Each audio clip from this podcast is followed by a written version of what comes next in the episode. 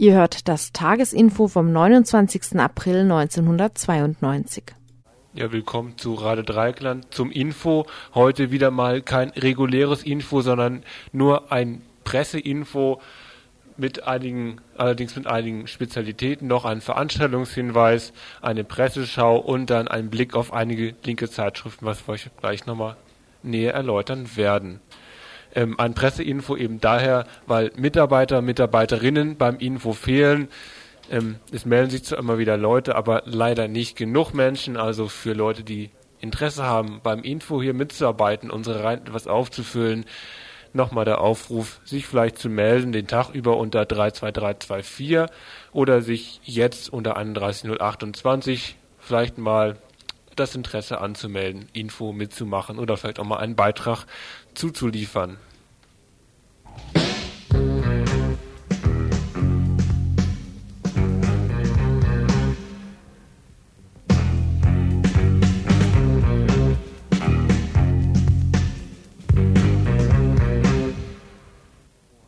Ja, Presseinfo heißt heute, dass wir uns in verschiedener Form mit nicht gesendetem Material, sondern eben mit gedrucktem Material beschäftigen. Zuerst einige kürzere Beiträge. Im ersten Fall geht es um einen Fall von ehrlichem Journalismus, der sehr teuer werden kann, wie das Beispiel der anderen, einer Wochenzeitung aus der Ex-DDR, zeigt.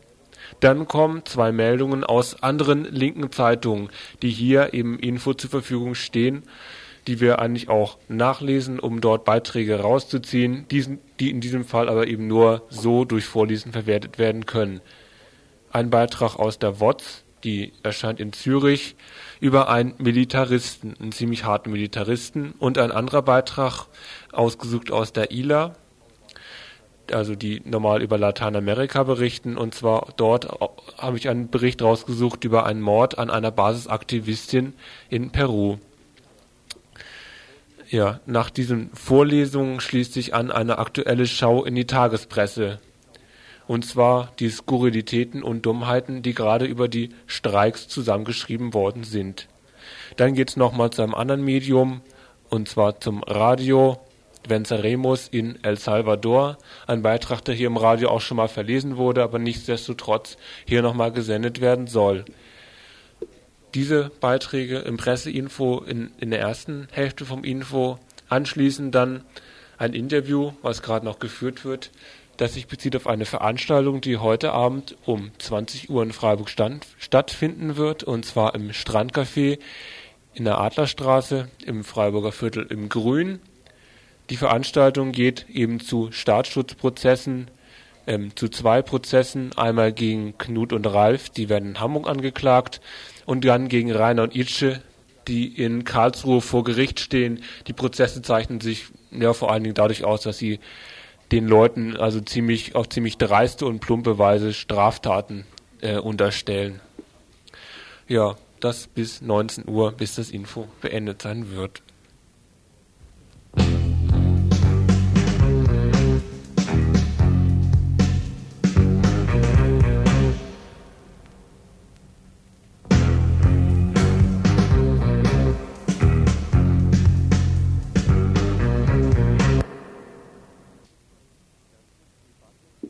Ganze Debatte um Stasi begann mit der Veröffentlichung einer Liste von Stasi-Mitarbeitern und Mitarbeiterinnen in der Zeitung der DDR-Bürgerrechtsbewegung Die Andere. Auf den veröffentlichten Gehaltslisten standen 10.000 Spitzenverdiener und Verdienerinnen der Stasi.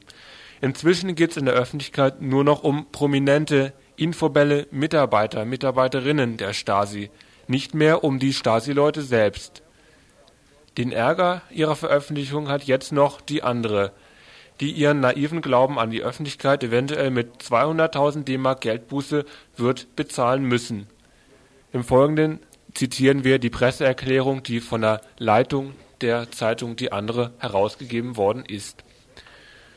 Im Prozess zur Veröffentlichung der oberen 10.000 auf der Gehaltsliste des Ministeriums für Staatssicherheit im März und April 1991 gegen die aus der ostdeutschen Bürgerbewegung hervorgegangene, hervorgegangene Zeitung Die Andere hat das Berliner Landgericht in erster Instanz auf üble Nachrede erkannt. Die Urteilsbegründungen sind jetzt zugestellt worden.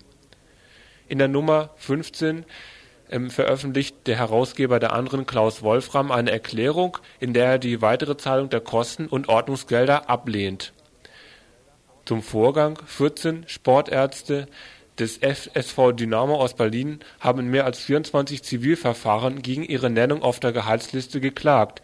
Sie bestreiten nicht, auf der Gehaltsliste des Ministeriums für Stadtsicherheit gestanden zu haben, sondern halten es für Verleumdung, auf einer Liste mit hauptamtlichen MfS-Mitarbeitern im engeren Sinne genannt zu werden.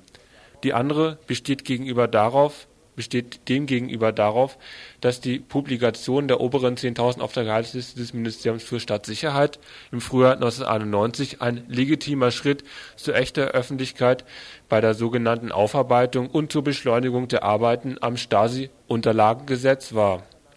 Von der Zeitung wird jetzt verlangt, den Ärzten direkte Stasi-Tätigkeit im engeren Sinne nachzuweisen oder die Gehaltsliste zu verfälschen Weder das eine noch das andere kann die andere akzeptieren, da beides sachlich unangemessen ist. Also die andere, um, um diese Verlesung der Presseerklärung zu beenden, äh, versucht sich jetzt daraus zu winden, indem halt der Herausgeber erklärt, er sei nicht dafür verantwortlich, diese 200.000 Mark zu blechen. Ersatzweise müsste er noch in den Knast gehen. Bei einem Tagessatz von 200 D-Mark kann man sicher ausrechnen, wie lange der da im Knast für sitzen würde.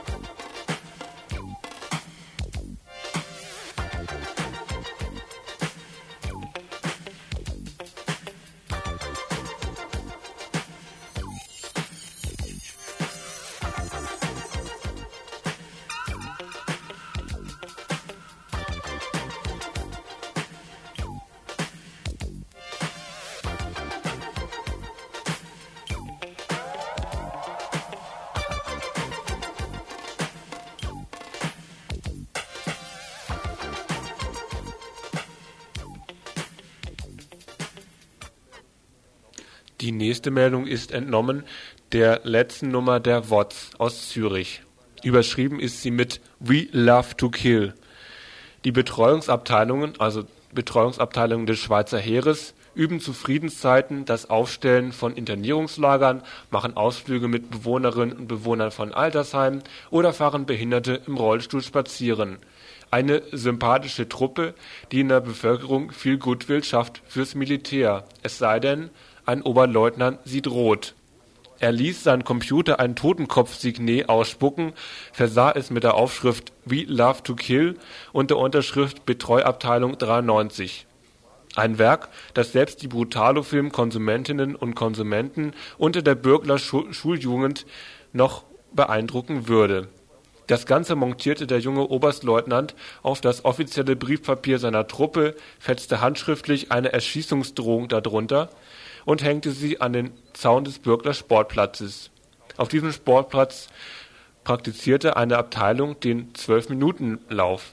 Um festzustellen, wie weit jeder Soldat in dieser Zeit zu springen imstande ist, wurde der ganze Sportplatz vermessen und alle 50 Meter eine Distanzmarkierung angebracht, was keine einfache Angelegenheit war. Als aber die Markierungen hübsch und hübsch in Reihe und Glied hingen oder standen, stimmte plötzlich etwas mit den Abständen nicht vermutlich die Schulgofen, und das Messen musste von vorn beginnen. Deshalb die Warnung: Wer die am Zaun angebrachte Distanzmarkierung entfernt oder beschädigt, wird mit dem Tod durch Erschießen bestraft. Die Affäre hatte Folgen. Ein Bürgler Lehrer riss das Plakat vergangene Woche ab und stellte den Oberstleutnant zur Rede. Dieser erklärte ihm, zuerst reißen diese Kinder die Distanzmarkierungen hinunter, später sprayen sie und schließlich zünden sie Häuser an. Die Bürgerlehrerschaft war schockiert, Schulrat und Gemeinde zitierten den Abteilungskommandanten zu einer Aussprache herbei und so weiter. Man einigte sich darauf, dass es ein schlechter Witz war, wirklich ein schlechter, da sei einem an sich fähigen Offizier die Sicherung durchgebrannt. Der Offizier musste sich entschuldigen. Militärische Konsequenzen, das wird im weiteren Verlauf, des, Verlauf dieses Artikels aus der WOTS noch geschildert, sind natürlich, wie zu erwarten, nicht gezogen worden.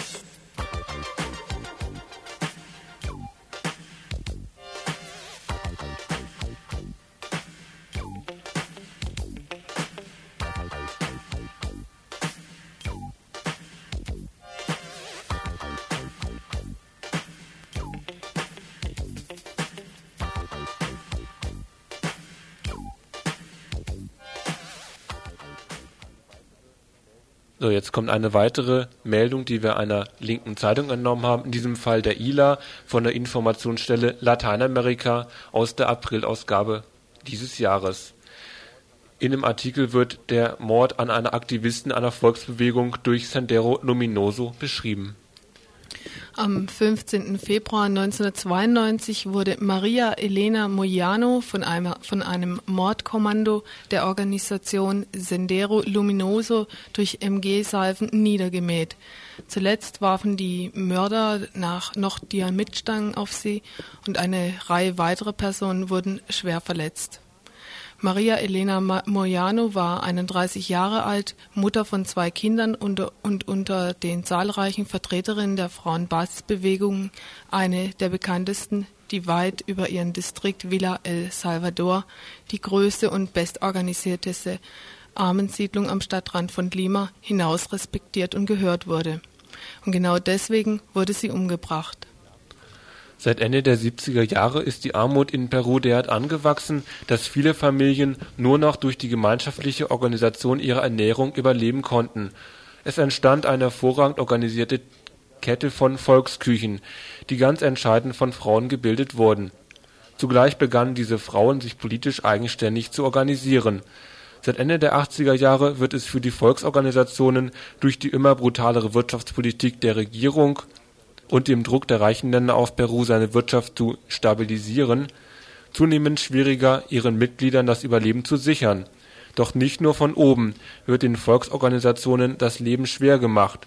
Zugleich mehrten sich die unverhüllten Erpressungsversuche des Sendero Luminoso, die von den Volksorganisationen die Unterwerfung unter seine Strategie des bewaffneten Volkskrieges und damit unter sein Kommando verlangen die autonomen Organisationen des Volkes stören so sehr bei diesem Volkskrieg, dass Sendero sie rücksichtslos zu beseitigen versucht. Im September 1991 wurde zum Beispiel Joana Lopez, eine Leiterin des Einglas-Milchprogramms, ermordet. Neben ihrer Leiche hinterließ Sendero einen toten Hund und ein Schild, so sterben die verräterischen Hündinnen. Viele Verantwortliche treten unter den Morddrohungen zurück. Oft bricht dann die ganze Organisation zusammen. Viele aber widersetzen sich dem Druck.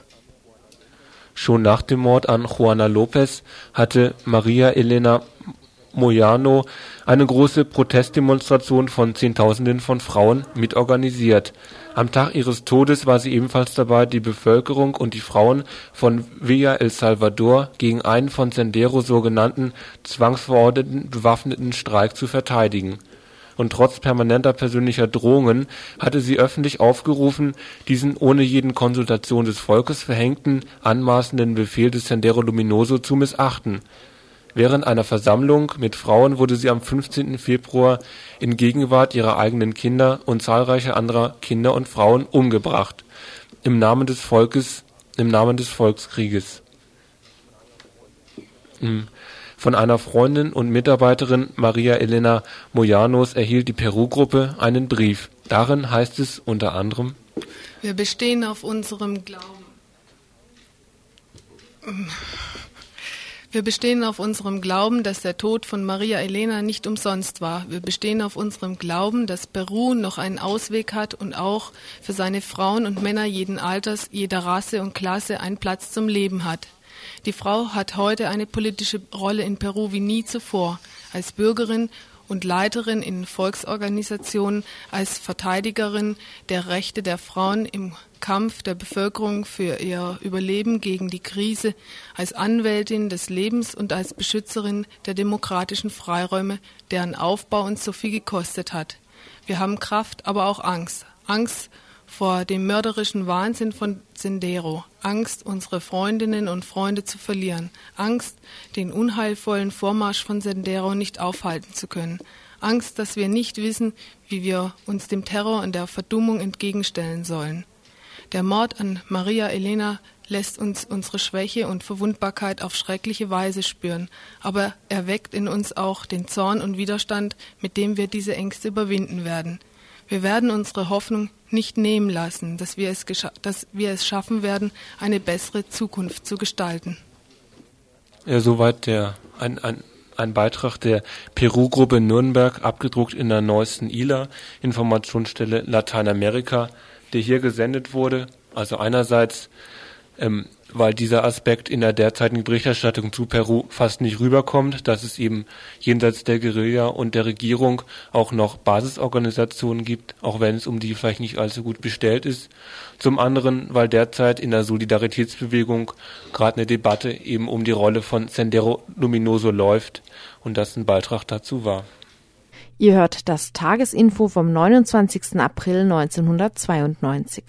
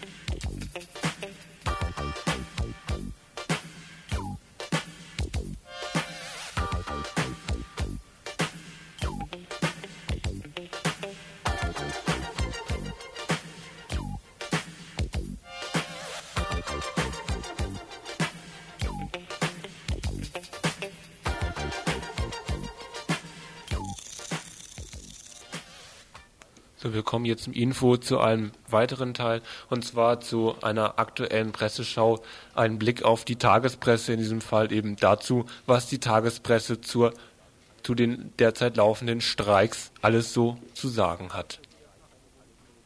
Die Folgen der Wiedervereinigung bringen weiterhin die politische Landschaft dieser Republik durcheinander.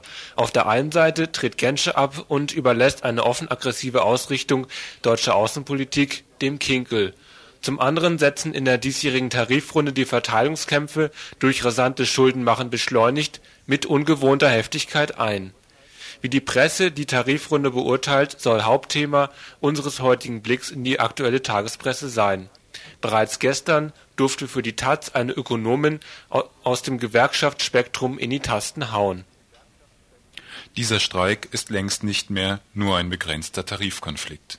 Es geht um das Drehbuch der deutschen Vereinigung um die Logik des Managements, der sich im Osten immer noch weiter zuspitzenden Krise, die demnächst vielleicht auf den Westen übergreift.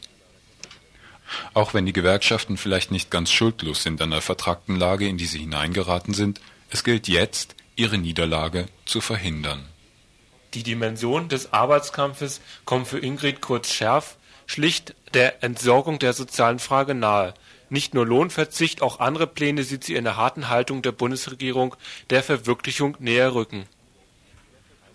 Und wenn wir denn nun schon schwierigen Zeiten entgegengehen, dann sollte man die wenigstens nutzen, um endlich einiges durchzusetzen, womit man schon seit langem liebäugelt. Karenztage bei den Lohnfortzahlungen im Krankheitsfall, Öffnungsklauseln in den Tarifverträgen, Ausweitung der Betriebsnutzungszeiten, Deregulierung der Verwertungsbedingungen der menschlichen Arbeitskraft, ABM-Verträge unter Tarif und vielleicht auch die Rücknahme bereits fest vereinbarter Arbeitszeitverkürzungen. Die 35-Stunden-Woche war der amtierenden Bundesregierung und den Arbeitgebern schließlich schon immer ein Dorn im Auge. Bei diesem Projekt der Entsorgung der sozialen Frage kann man starke Gewerkschaften nicht gebrauchen. Die Zeichen stehen günstig, den Gewerkschaften eine empfindliche Niederlage beizubringen. Deswegen treibt die Bundesregierung die ÖTV wegen 0,4 Prozentpunkten in den Arbeitskampf. Die Taz-Ökonomin setzt also an die Stelle der Missachtung sozialer Interessen noch das alte Konzept ihrer Nutzbarmachung. Zur Rettung der deutschen Wirtschaft schlägt sie also den Gewerkschaften ein anderes Konzept vor, das allerdings nur auf eine andere Weise den Verzicht fördern kann es wäre einem wohler, wenn die Gewerkschaften mit einer sympathischeren Forderung in einen der größten und schwierigsten Arbeitskämpfe gingen, als mit schlichten Prozenten. Die, die wenig haben, kriegen wenig dazu. Die, die viel haben, kriegen viel dazu. Wie viel sympathischer und der Lage in Ostdeutschland auch angemessener wäre beispielsweise die Forderung nach einem einheitlichen Betrag für alle gewesen, der in den unteren Tarifgruppen wenigstens die Preissteigerungsrate ausgleicht, den Rest des Verteilungsspielraums hätte man für qualitative Forderungen verwenden können, die Arbeitsplätze schaffen und Arbeitsbedingungen humanisieren wenn es in diesem Arbeitskampf um die behauptete Entsorgung der sozialen Frage ginge, wären tatsächlich die Gewerkschaften der schlechteste Ansprechpartner.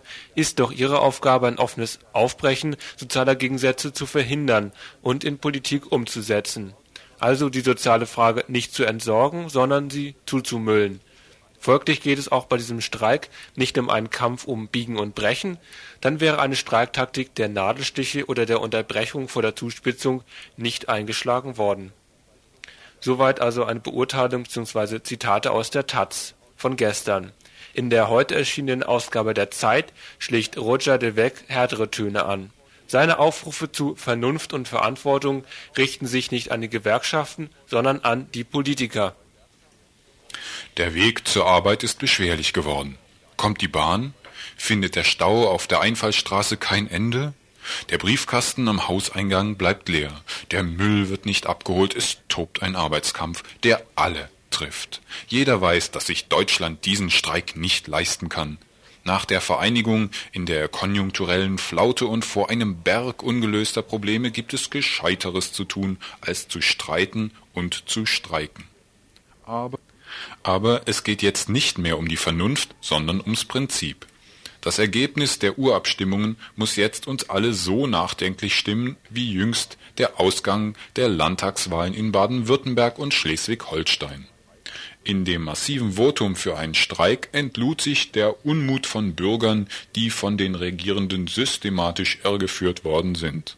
Trotz des weit verbreiteten Anspruchsdenkens kann man von den Menschen viel verlangen, wenn sie darauf vorbereitet und die Opfer gerecht verteilt werden aber auch ein Zeitjournalist denkt noch, die Opferbereitschaft lasse sich nicht nur durch blöde Plakate, sondern vor allem durch die Einbindung in den politischen Prozess erreichen. Zeitgemäß heißt das für ihn? In einer solchen Lage bot sich denn auch der Bundesregierung eine einzige, keineswegs originelle Lösung an. Ein runder Tisch oder eine konzertierte Aktion, um den Willen zum umfassenden Kompromiss zu bestärken. Der Ausstand ist ein Ausdruck des Unvermögens, endlich umzudenken. Die Verhaltensmuster aller Tarifpartner muten anachronistisch an. Bei der Bewältigung der Vereinigung tut jeder so, als hätte sie nicht stattgefunden. Jetzt herrscht das Chaos nicht nur auf den Straßen, sondern auch in den Köpfen. Wir sind Zeugen eines Festivals der Ungereimtheiten. Die deutsche Einheit soll sich also im geschlossenen Antreten für Deutschlands Wohl niederschlagen, so de Vex tenor. Kohl solle alle ans Port B fassen, so sein Schlusssatz. Dass die diesjährige Tarifrunde im Zeichen einer Krise steht, kann ein für die BZ schreibender THA nicht begreifen. Er faselt unter Überschrift Verhärtete Fronten. Dieser Streik im öffentlichen Dienst wird wohl länger dauern als sein Vorgänger vor 18 Jahren. Nichts aber deutet darauf hin, dass sich Gewerkschaften und Arbeitgeber heute oder morgen auf einen Kompromiss verständigen könnten. Im Gegenteil, die Fronten sind verhärtet wie selten zuvor. Hier wird nicht um der Sache willen, sondern um des Prinzips willen gerungen. So starrt man sich gegenseitig hypnotisierend an, statt die durchaus mögliche Einigung in der Sache zu suchen. Wer zuerst zurückzuckt, so scheint es, der hat verloren. Wie soll da ein Kompromiss gedeihen? Ein Ausweg aus dieser verfahrenen Situation dürfte nur dann zu finden sein, wenn beide Seiten ihre überzogenen Erwartungen revidieren und diesen Tarifstreit endlich als das begreifen, was er ist, eine ganz normale Lohnrunde. Alles Weitere muss danach in aller Ruhe aufgearbeitet werden. Das bisschen Unruhe und Unordnung in Deutschland kann auch ein Felix Erbacher, bei der Basler Zeitung angestellt, nicht fassen. Sein mickriger Verstand teilt sich uns in folgenden Worten mit: Man kann nicht alles haben. Der Vorgang ist eigentlich nicht zu begreifen. Die Angestellten im deutschen öffentlichen Dienst verlangen fast zehn Prozent mehr Lohn. Man kann doch nicht alles haben. Immer kürzere Arbeitszeiten, immer mehr Lohn und Sozialleistungen und erst noch die Wiedervereinigung zum Nulltarif. So ist in Deutschland der mutige Politiker gefragt, der den Weg des geringsten Widerstandes meidet und dem Volk reinen Wein einschenkt. Dabei reichen gemäßigte Lohnforderungen nicht einmal aus, aus der Bonner Finanzmisere herauszukommen.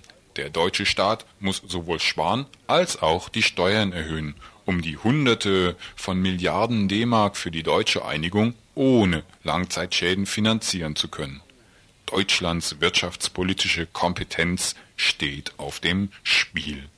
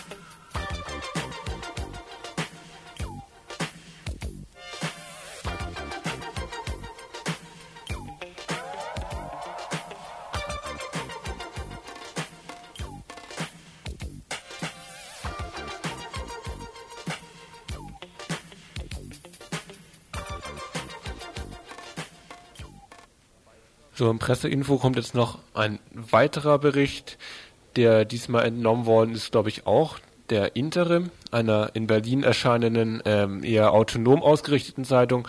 Dort wurde veröffentlicht eine, ein Bericht ähm, von Radio Venceremus, von der Europavertretung oder Deutschlandvertretung, der äh, so jubelmäßig beschreibt, wie schön und wie gut Radio machen ist. Also wenn ihr es nicht glaubt, und es auch bei Radio Dreieckland nicht glauben wollt, dann hört doch mal in diesen Bericht hinein. Wir haben einen ziemlich verrückten Plan, sagt Santiago, die Stimme von Radio Venceremos. Das fängt ja gut an, gleich zu Beginn des legalen Senderdaseins ein verrückter Plan. Wir wollen im April anfangen, aus San Salvador zu senden. Elf Jahre lang hatte Radio Venceremos aus den Bergen im Norden der befreiten Provinz Morazan seine Nachrichten, Kommuniqués und Losungen in El Salvador verbreitet. Die Abkommen, die die Befreiungsbewegung FMN und die Regierung El Salvadors geschlossen haben, ändern auch das Dasein des revolutionären Radios. Radio Venceremos und Radio Farabundo Mati. Zunächst mal werden sie legal. Geht das? Legal und trotzdem revolutionär? Journalisten, die noch vor wenigen Wochen Gewehre vom Typ G3 über der Schulter trugen, beantragen nun bei Senco, der zuständigen Behörde, den landeseinheitlichen Presseausweis.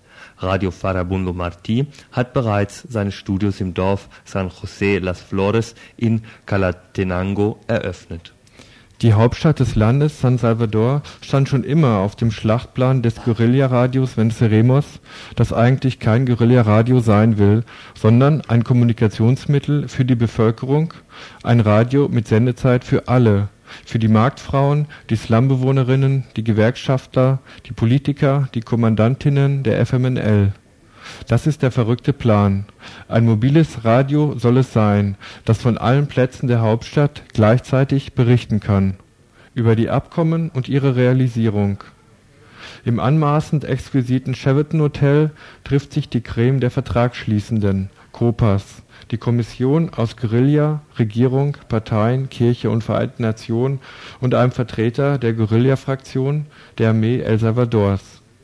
Von hier aus muss berichtet werden, denn hier werden die nichts und alles versprechenden Abkommen, die das Land zum Frieden führen sollen, diskutiert. Hier findet ein Teil des Kampfes um die echte Demokratie und soziale Gerechtigkeit in El Salvador statt. Aber es gibt auch ganz andere Wohngegenden in San Salvador. Mexicanos, ein Arbeiterinnenviertel, in dem die Häuser Einschusslöcher haben und wo 1989 bei der Offensive der FMNL Barrikaden gebaut wurden. Hier lebt ein großer Teil der städtischen Radio Venqueremos-Hörer. Eigentlich war das Radio nie abwesend, aber seine Arbeit musste im Geheim gemacht und seine Sendungen im Geheim gehört werden. Der zentrale Markt San Salvadors, der fast die ganze Innenstadt einnimmt, Umschlagplatz für alles, was nicht nied- und nagelfest ist, Arbeitsplatz für all die ausgehungerten Vertreter und Vertreterinnen des informellen Sektors, Kleinhändler und Kleinhändlerinnen, Handwerker und Handwerkerinnen, Bäuerinnen, die aus den Nachbarstädtchen kommen, um selbstgemachte Süßigkeiten zu verkaufen. Auch hier soll das Programm gemacht werden. Es ist ein wichtiges politisches Terrain. Die Frauen vom Markt vermissen die politischen Meetings der 70er Jahre. Mitte der 80er konnte sich nur die Komitees der Mütter der politischen Gefangenen, Verschwunden und Ermordeten erlauben, hier öffentlich Treffen zu veranstalten. Sie hatten einen gewissen Schutz durch die Kirche Kirchen und die internationale Gemeinschaft. Sie sprachen von den Menschenrechtsverletzungen, der Situation ihrer Kinder. Das Stadtzentrum San Salvadors hatte eine dramatische Geschichte, dennoch nicht nur tragisch. Es ist ein Ort der Massaker, aber auch der Siegesfeiern. Am 2. Januar, am 16. Januar und am 1. Februar 1992 füllten die Menschen wieder den Platz vor der Kathedrale, um die Abkommen, die im UNO-Gebäude von New York und im Schloss von Chapultepec dem Stadtwald von Mexiko geschlossen worden, zu feiern. Radio Venceremos sendete live von der Feier am 1. Februar. Don Santiago und seine Crew hatten zu diesem Zweck den Turm der Kathedrale erobert. Die Armee versuchte verzweifelt, den Ort ausfindig zu machen, von dem das staatsfeindliche Radio Nummer 1 ausstrahlte. Es half nichts. Die Zeit, an dem sie Guerilla-Hochburgen mit Bombenterror zerstören konnten, ist vorbei. Tage später wurde der Sender dann auch noch legal. Das Radio, so wie es den meisten bekannt ist, hat zwar bisher nie aus San Salvador gesendet, es war aber immer präsent. Seine Vorläufer, das Radio Revolucionaria del Pueblo, sendete damals 1979 schon aus der Universität. Die Sprecher mussten sich Decken über den Kopf hängen, um zu verhindern, dass die Parolen, mit denen sie die Massen aufstachelten, bis auf den Gang zu hören waren. Außerdem musste dem Sender Luft zugefächelt werden, er wurde zu heiß, da er das lange Übertragen nicht gewohnt war. In den Jahren des Krieges, als die Regierungsarmee massiv Dörfer bombardierten, Zehntausende von Menschen ermordete und Hunderttausende aus ihren Heimatstädten vertrieb, war es lebensgefährlich, die offizielle Stimme der FMLN zu hören. Aber die Menschen wollten Informationen. Sie wollten wissen, wie die Chancen der FMLN aussahen, dem Terrorregime ein Ende zu bereiten. Sie organisierten sich in Hörerkreisen. Jemand schrieb die Nachrichten, die das Radio ausstrahlte, auf und gab den anderen die Informationen weiter. Die Regierung El Salvadors und ihre Beschützer im Norden, die US-Regierung, ließen nichts unversucht, um die Arbeit des Radios zu stoppen. Die Administration stationierte ein Kriegsschiff im Golf von Fonseca, dessen Aufgabe es war, die Sendung des GRV mit Störsignalen zu sabotieren. CIA-Agenten wurden eingeschleust, nur um sofort enttarnt und an den Absender zurückgeschickt zu werden. Die Luftwaffe flog Sondereinsätze, um das Radio durch Bomben zu vernichten. Mit Stolz erzählen die Leute des Guerillafunks, dass sie bei all dem nur einmal die Sendung aussetzten. Zwei, drei Tage im Oktober 1984 war die Stimme der FMNL stumm, um dann am 24. Oktober 1984 zu verkünden, dass die Guerilla den Helikopter des berüchtigten Oberst Monterossa, dem Hauptschuldigen des Massakers von El Mozote im Dezember 1981, in die Luft gesprengt hatte Monterossa und zahlreiche hohe Offiziere der Armee kamen damals ums Leben. Sie hatten einen alten Sender, den sie für Radio Venceremos hielten, mit dem Hubschrauber genommen. Mit in ihm war der Sprengsatz verborgen. Im Buch zum Radio, das 1991 von der Jesuitenuniversität UCA herausgegeben wurde, steht diese Geschichte unter dem Titel Das trojanische Pferd. Radio Venceremos machte, wie zu sehen ist, nicht nur Radiosendungen, sondern auch auf dem Kommunikationssektor im Allgemeinen war der Sender tätig. Es entstand Sistema Radio Venceremos, Filme, Platten, Wandzeitungen, Fotos, Pressearbeit im In- und Ausland. Es hatte Vertretungen in Mexiko, Nicaragua, den USA, Schweden, Deutschland, Frankreich, England, Italien und sogar in Australien. Es ist ein Kommunikationssystem auf der Basis von Überzeugung, verrückten Kommun Plänen und Solidarität. Nur in San Salvador hat es bisher keine regelrechten Studios. Das änderte sich jetzt. Im April beginnt das Radio mit der Sendung in und aus San Salvador. Die Regierung und die Armee müssen es schlucken. Die Abkommen zwischen El Salvadors Rechten und der Befreiungsbewegung FMLN sind kein Klüngelvertrag. Sie sind Ausdruck einer realen Macht, die diese revolutionäre Bewegung, die für soziale Gerechtigkeit und Respekt der Menschenrechte kämpft, gewonnen hat. Es ist militärische Macht, denn ohne den militärischen Druck von Tausenden von regulären Guerillakämpferinnen und Zehntausenden von Mitarbeiterinnen im Geheimen hätte weder die Regierung und schon gar nicht die Armee El Salvadors in die Abkommen eingewilligt. Und kein Mensch, keine UNO, keine US-Administration, keine Regierung der Welt hätte Druck gemacht, damit diese Vereinbarungen geschlossen würden.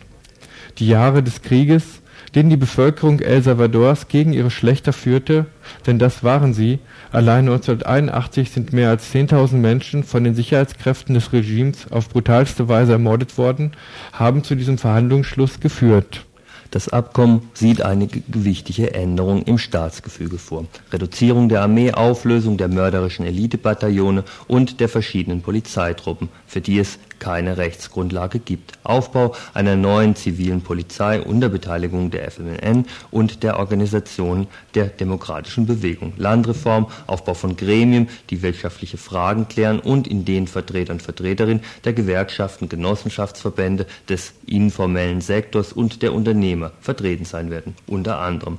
Ebenso wichtig wie die einzelnen Punkte im Vertrag sind die Aktivitäten der demokratischen Bewegung, die Projekte, die Kooperativen, Gemeinden und Initiativen in in und außerhalb der befreiten Gebiete der FMNN durchführen, um ihre wirtschaftlichen und politischen Entwicklungen unter der Eigenregie zu führen.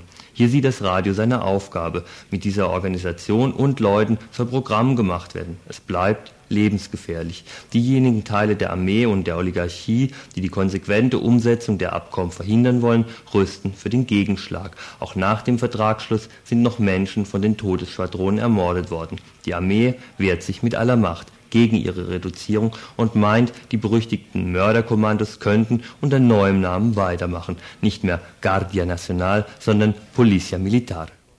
Es wird ein hartes Stück Arbeit werden, die Abkommen durchzusetzen. Dabei muss Radio Venceremos zusammen mit den anderen Sendern Radio Farabunti Marti sowie Radio Secundo Montes, dem Radio der UCA und der demokratischen Presse seine Rolle spielen. Dafür braucht das Radio Solidarität. Denn die Stimme des Volkes braucht natürlich Mikrofone. Um in San Salvador zu arbeiten, muss das Radio eine ziemlich teure Infrastruktur aufrechterhalten. Es braucht jede Hilfe finanzieller, materieller und technischer Art. Dazu braucht es uns alle. Ihr hört das Tagesinfo vom 29. April 1992.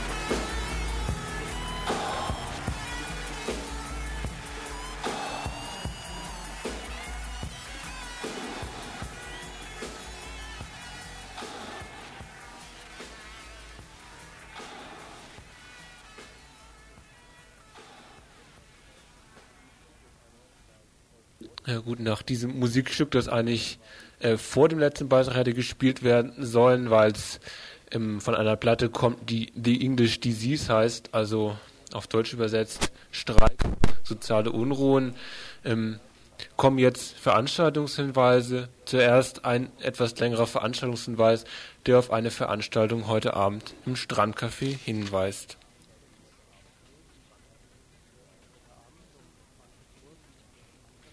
Heute Abend um 20 Uhr findet im Strandcafé eine Veranstaltung zu den Prozessen gegen Ralf und Knut und gegen Rainer und Itsche statt. Es werden dort Menschen aus Hamburg und Karlsruhe kommen und etwas über diese Verfahren erzählen. Kurz etwas zu den Hintergründen. Am 29.07. wurden Ralf und Knut in Pinneberg von Beamten des Landeskriminalamtes Hamburg festgenommen. Die, LKAler behaupteten, die beiden beobachtet zu haben, wie sie angeblich Betonplatten auf Bahngleise gelegt haben. Daraufhin wurden sie eben festgenommen und äh, mit einem Haftbefehl wegen gefährlichem Eingriff in den Schienenverkehr eingeknastet. Am 20.09. wurde dieser Vorwurf auf versuchten Mord erweitert. Neben mir sitzt jetzt äh, eine Frau aus Hamburg, die heute Abend auch auf der Veranstaltung etwas erzählen wird. Und ich wollte dich jetzt mal fragen, äh, dass diese Festnahme immer in den Zusammenhang von der Flora-Park-Räumung gestellt wurde. Und da wollte ich mal wissen, ähm, was ist denn eigentlich die Flora und der Flora-Park, wenn du das mal kurz vielleicht erklären könntest? Also die Flora, das ist ein altes Musical, das im Schanzenviertel steht. Und ähm, 87 wollte Fritz Kurz, das ist so der ehemalige Musical-Herr, dort ein riesiges Kommerzteil, nämlich das Phantom der Oper, reinbauen. Das wurde verhindert mit Hilfe eines breiten Widerstandes der Bevölkerung. Und seitdem ist das Flora ein großes äh, Stadtteil- und Kulturzentrum, das immer noch besetzt ist. Und der Flora Park, das ist hinter diesem Gelände, also hinter diesem Kopfgelände der Flora, der Rest wurde leider abgerissen, ist ein riesiges leerstehendes Gelände, worauf der Senat, der das immer bebaut, der Senat wollte das immer bebauen und da haben Leute von der Flora einen Park angelegt, weil das Schanzenviertel ist ziemlich zugebaut und wir gesagt haben, wir brauchen auch neue Grünflächen und ähm, der dies, der Park wurde aber am 23.07. geräumt. Und was daran auch ziemlich besonders war, ähm, dabei wurden Interessen von verschiedenen Gruppen zum ersten Mal so richtig ausgespielt, ähm, nach dem Motto Chaoten verhindern sozialen Wohnungsbau. Es sollten dort auf dem Gelände Sozialwohnungen gebaut werden, also die werden jetzt auch gebaut, obwohl ungefähr 200 Meter nebendran ein riesiges Haus leer steht, wo der Senat auch Vorverkaufsrecht hatte, aber er das nicht wahrgenommen hatte. Der Innensenator von Hamburg hat es auch gesagt, worum es eigentlich ging bei dieser Parkräumung. Er meinte nämlich, es ging nicht, es ginge unter anderem auch darum, zu zeigen, wer im Viertel das Sagen hat. So selbsternannte Kräfte oder das Parlament. Ähm, diese Parkräumung wurde ziemlich ziemlich martialisch durchgeführt. Das Verhältnis war ungefähr 500 Leute, die im Park und um den Park waren und 1500 Bullen. Es die Zeit danach, das glich einem Belagerungszustand. Es, es gab viele Verhaftungen, äh, Leute wurden observiert, wurden teilweise obs offensichtlich observiert und sechs Tage später, also am 29.07., wurden Ralf und Knut verhaftet und für uns steht da auch ein klarer Zusammenhang, weil Ralf und Knut sind beide aktiv in der Flora. Sie wurden auch observiert, nachdem sie aus der Flora rauskamen und äh, es hieß auch so, sie seien halt von Flora-Aktivitäten vom Sehen bekannt. Ja, hier in Freiburg habe ich das zumindest äh, zum Anfang, kurz nach der Festnahme der beiden, öfter mal mitgekriegt, äh, dass Leute gesagt haben, ja, so ein Blödsinn, sowas zu machen. Also die gedacht haben, dass die beiden wirklich da Betonplatten auf Eisenbahnschienen gelegt hätten. Nun haben die beiden und auch die Solidaritätsgruppe ja immer klar gesagt, die beiden waren das nicht. Könntest du das vielleicht nochmal kurz erzählen, wie du das siehst? Also für mich ist natürlich auch klar, die beiden waren das nicht. Und das hat mehrere Gründe. Zu einem, weil ich die beiden kenne, zum anderen, weil sie sagen das selber, sie waren es nicht. Die beiden kommen aus linken Zusammenhängen und sie haben selber gesagt, so eine Aktion wäre für sie nur terroristisch. Eine Situation, wo sie irgendwie unbeteiligte Menschen gefährden würden, würde das genau im Gegenteil von ihrem Denken bedeuten. So dass es also völlig ausgeschlossen ist, dass sie aufgrund von ihrer pol politischen Bewusstsein, von ihrer Identität jemals so eine sinnlose Aktion gemacht hätten. So eine Aktion ist auch nie, war noch nie Praxis linker Politik. Zum anderen gibt es da auch äh, einfach rein kriminalistische Indizien dafür, dass das Ganze ein Konstrukt ist. Die beiden haben sofort nach ihrer Verhaftung auf eine Spurensicherung bestanden. Diese wurde abgelehnt, wurde nie durchgeführt. Die Staatsanwaltschaft, die ja eigentlich auch ähm, die Unschuldsbeweisung mitverfolgen muss, hat das völlig ausgelassen, hat, sich, hat eigentlich immer nur das Ding im Kopf gehabt, so, die beiden müssen drinbleiben. Es gab nie irgendwelche fundierte Beweise. Es gab sehr widersprüchliche Gutachten darüber, ob auch jemals eine, überhaupt eine Gefährdung bestanden hätte, dass der Zug entgleisen könnte, wobei es eigentlich schon ziemlich hart ist, überhaupt mit so einer Fiktion zu arbeiten. Mhm. Aber das muss dann auch drin sein. Und am 20.07. wurde ja dann auch auf Mordversuch erweitert, weil die Staatsanwaltschaft und auch die, Haft, die damalige Haftrichterin genau das widersprüchlichste Gutachten, das gesagt hat, hier ja, ist, also dass Leute, die sowas machen, auch davon ausgehen, dass ein Zug entgleist, ähm, sie dann gesagt hat, okay, das war ein Mordversuch. Hm. Könntest du vielleicht, also wir können natürlich hier in der Kürze der Zeit nicht auf alles eingehen und ich denke, da wird heute Abend bei der Veranstaltung auch noch Raum dafür sein. Könntest du vielleicht ganz kurz nochmal sagen, ähm, ja, was denn die Hintergründe eigentlich für so eine Aktion von Seiten des Staatsschutzes und der Justiz sein könnten, also was damit vielleicht beabsichtigt war? Also da ist, glaube ich, auch nochmal sehr wichtig, sich das in Erinnerung zu rufen, was ich vorhin zur Parkräumung gesagt habe. Man muss sich das wirklich vorstellen, das war wie ein riesiger Belagerungszustand. Es gab viele Verhaftungen, es gab äh, Leute wurden verprügelt und das gerade so eine Verhaftung, die hat natürlich tierisch reingehauen. Das hat schon, also ein Grund war sicherlich dafür, das sollte abschrecken, was teilweise auch gefruchtet hat und auch Bindung von Kräften.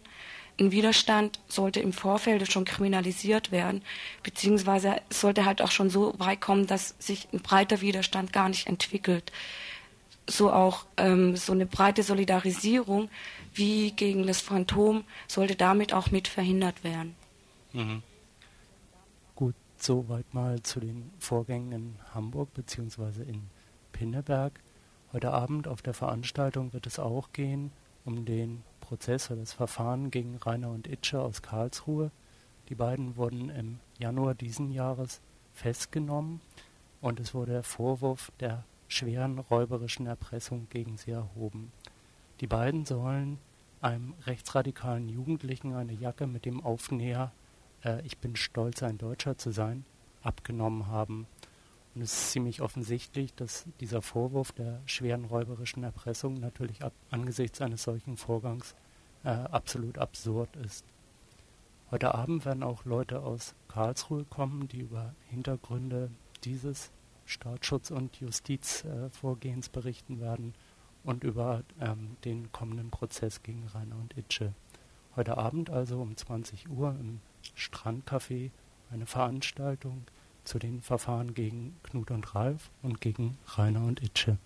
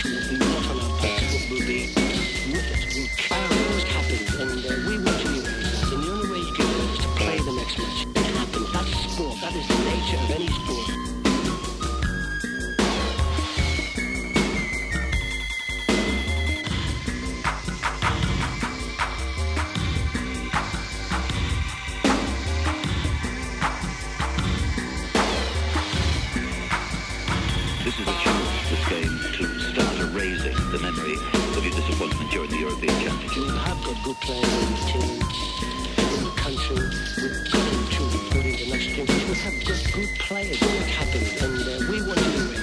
And the only way you can do it is to play the next match. It happens. That's sport. you know. If put a good performance, no, the nation will be not with us. We'll be with it. We carry it. We have got good players in the team and in the country. We've got to ensure that good international because we have got good players.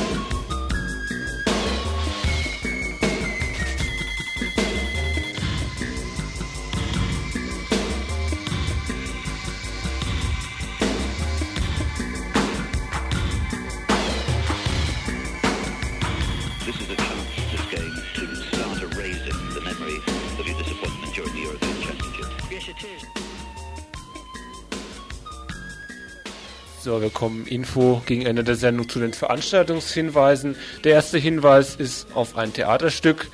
Die Kindermörderin heißt das. Das wird heute Abend schon um 19 Uhr im Audimax an der Universität in Freiburg gespielt und zwar vom Theater Tantalus. Dieses Theaterstück wird auch noch fortgesetzt von Freitag bis Sonntag, jeweils um 19 Uhr, dann allerdings in der alten Uni.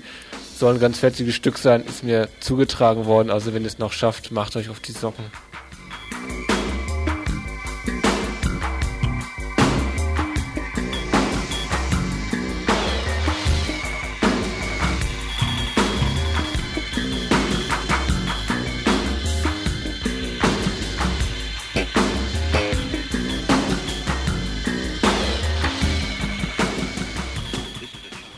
Dann gibt es ein Treffen der Gruppe 4, das ist die internationale Menschenrechtsorganisation für das Recht, sich zu ernähren. Die wird hier in Freiburg gerade gegründet, der Versuch wird unternommen.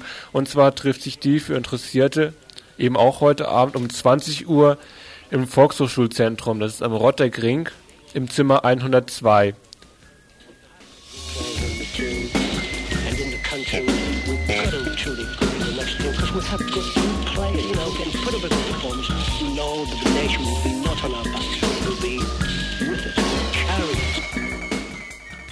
Ja, dann gibt es morgen noch zwei Demos. Demos einmal gegen die B31 Ost.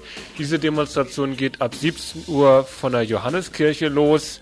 Und dann eben die, die andere Demo, die Frauendemo, Walpurgisnacht-Demonstration, 21 Uhr vom Bertholdsbrunnen. It